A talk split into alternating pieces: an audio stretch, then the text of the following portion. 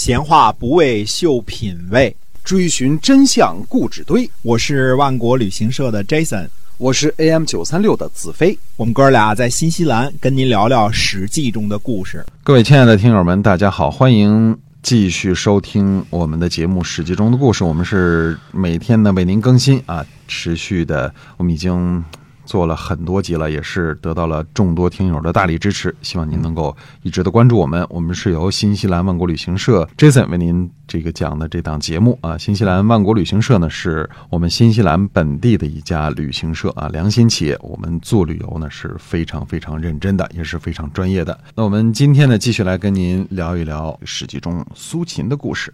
公元前三百零六年，苏秦出使齐国，伶牙俐齿，让齐宣王归还了燕国十座城邑，并且呢，让齐宣王给秦国谢罪，可以说是燕国外交史上的巨大胜利。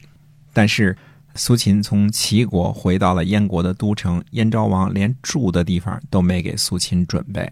我们上回说了，因为有人呢说了苏秦的坏话，嗯，那人说呢。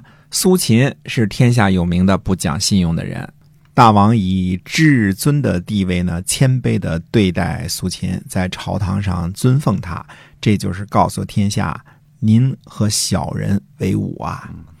苏秦呢，就去找燕昭王说：“说臣是东周一个地位低贱的人，觐见足下。”身无咫尺之功，而足下呢去郊外迎接臣，让臣在朝堂上尊显。现在呢，臣为足下出使，获得了要回十个诚意的功劳，保存了微弱的燕国。足下呢不愿意相信我，一定是有人对您说我是不讲信用的人。可是呢，臣不讲信用，那正是足下的福气啊！我请问足下。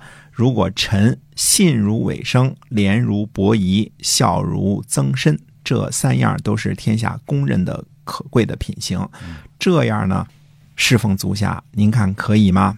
燕昭王回答说呢，可以。嗯，然后呢，这个我们得说一下这个其中的这个典故啊。伯夷呢不食周粟，宁可饿死在首阳山；曾参呢。呃，弑母至孝，天下闻名。尾生的故事，我们得说一说啊。尾生的故事呢，出自庄子的一个寓言。故事说呢，尾生和一个女子相约在桥下见面，结果呢，女子没来。后来河水暴涨，尾生不肯离去，抱柱而死。啊，其实原来这个是批评尾生的，后人呢就把这个尾生呢当做了讲信誉的代名词儿。嗯，非常讲信用啊。苏秦呢，就接着就说：“他说我呢，如果有这三种品行，我也不侍奉足下了。况且如果像曾参那样孝顺，不会离开双亲在外住宿一夜，那样足下怎么样让他出使齐国呢？如果像伯夷那样清廉，不吃不劳而获的食物，不食周粟，饿死在首阳山上。”如此清廉，哪里肯步行千里而侍奉弱小燕国的威主呢？如果信如尾声，相约的人没有来，抱柱而死。如果这样讲信用，哪里肯大肆宣扬秦国和燕国的威势，而在齐国成就大功呢？嗯。而且呢，依照信用而行动的人呢，都是为了自己，不是为了别人，这都是自我满足之术，不是进取之道。三王代兴，五霸迭盛，都是不自我满足的缘故啊。您认为自我满足这样可以吗？如果可以的话，那么齐国就不会有比营丘更大的国土，足下也不会越过边境，不会窥探边城之外。而且呢，臣在东周有老母，离开老母亲侍奉足下，就是去掉自我满足而谋取进取之道。臣的志向呢，与足下的志向不一样。足下是个自我满足的君主，臣下是个进取的臣子。这样呢，就因为忠信而得罪国君呐。所以这是前一段的这个苏秦的说辞。那么燕昭王就问道：“说那忠信又何罪之有啊？”没想到苏秦等的就是这一问，嗯，苏秦又开始他最擅长的讲故事了，讲寓言了。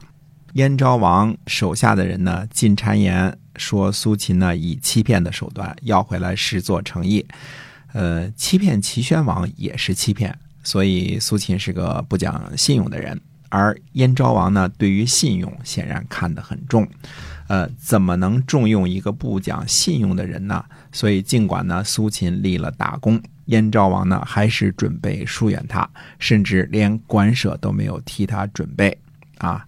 呃，这个时候呢，苏秦辩解说呢，是因为忠信而获罪的，所以燕昭王有此疑问。其实呢，苏秦的这个前一段说服这个齐宣王的话呢。确实是有一些个夸大，因为什么呢？可能女婿是女婿，但是秦国会不会为了这个女婿出兵？我估计是两说着的，对对吧？那么大老远的会不会出兵来攻击齐国？这是两说着的。不过齐宣王信，他信了就得了。这是现在这个苏秦开始说服燕昭王了啊，说足下您不知道吧？臣的邻居呢外出为官，他妻子呢和人私通。那丈夫呢，很快就要回来。那私通之人呢，很忧虑。那人的妻子说呢：“您不要忧虑，我已经准备好了药酒，等待他了。”过了两天呢，丈夫回家，妻子呢就让侍妾进奉一杯酒。侍妾呢知道酒里有毒，进献呢就杀了主妇。挑明了呢，则主母肯定会被驱逐。于是呢，就假装失手摔掉了酒杯。主妇呢大怒，就鞭打了侍妾。所以这位侍妾呢，假装失手摔了酒杯，让主妇活了下来，也保全了主母。这样忠诚却免不了挨鞭子。这就是因为忠信而得罪啊！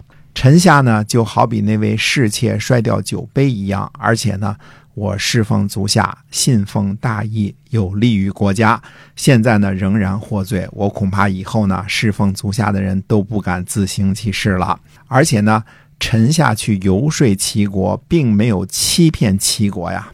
注意啊，这个地方是很关键的一点，因为苏秦呢是说你别忘了燕国是强秦的女婿，但是后边强秦会不会发兵？我们说过啊。并未必是真正的秦国会为了燕国发兵，但是呃，苏秦说话呢，并没有骗，并没有欺骗齐国呀。如果去游说齐国的人说的话呢，都不像臣下的言辞那样好，就算他有尧和舜一样的智慧呢，也不足取。这个呢，是整个他对燕昭王的辩解啊。燕昭王自此之后呢，还是又重新。信任苏秦，嗯，我们从苏秦的这个叙述当中得知呢，苏秦一文不名的投奔燕国，不在家里待着呢，侍奉母亲，就是为了不过安稳的小日子，想追求功名，所谓进取之臣，嗯，为。燕昭王呢是什么样的人呢？求贤若渴的一个人，对一个没有什么大的名气和功劳的人呢，也去郊外迎接，而且让苏秦呢在朝堂上得到尊显。而苏秦自己说呢，那时候他并没有咫尺之功。燕昭王呢是在子之之乱之后继位的燕国国君。子之之乱呢发生在公元前三百一十四年，燕昭王继位呢应该是在公元前三百一十三年或者三百一十二年左右。苏秦呢在投奔燕国之前呢没有咫尺之功，只不过是东周一个地位低下的人，所谓东周之鄙人也。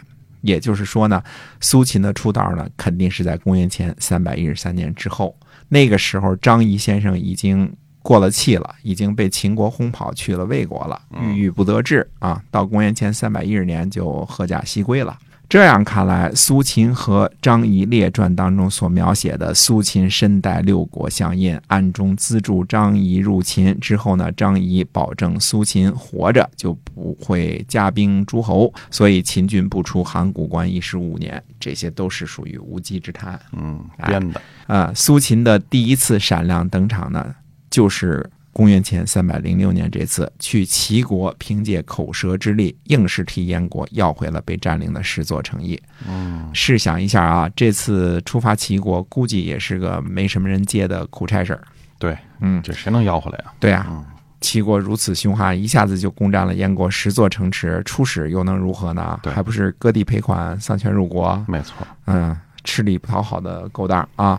苏秦。不但是个大胆的赌徒，而且艺高人胆大，竟然成就了大功。这样呢，还遭人进谗言，安上一个不讲信用的罪名。偏偏呢，这位燕昭王呢，是把德行、信用这些看得很重的人，所以就准备疏远苏秦。可见小人之难防。那么苏秦先生呢，有理有据，说理设欲，给自己呢辩回了清白，由此呢而更加得到了燕昭王的信任。苏秦这才是一等一的说客。嗯，苏秦呢不但登场这个特别的亮眼，还要和燕昭王呢谋划一件大事儿，在当时看来，那简直是不可完成的任务。这是战国中期一件翻天覆地的大事儿，也可以说凭借此事，燕国才名列战国七雄之一，成为最晚被秦国灭掉的国家之一。苏秦的故事呢还很多，我们慢慢讲。但是苏秦却不是一个大家所熟知那样的形象，既不是一个夸夸其谈、整天弄几句漂亮的排比句的大忽悠，也不是一个朝秦暮楚、有奶就是娘的纵横说客，而是一个进取心很强的大能人。嗯啊，苏秦的故事很多，我们慢慢说啊。我们下期呢还是要介绍一下这个时期的历史背景。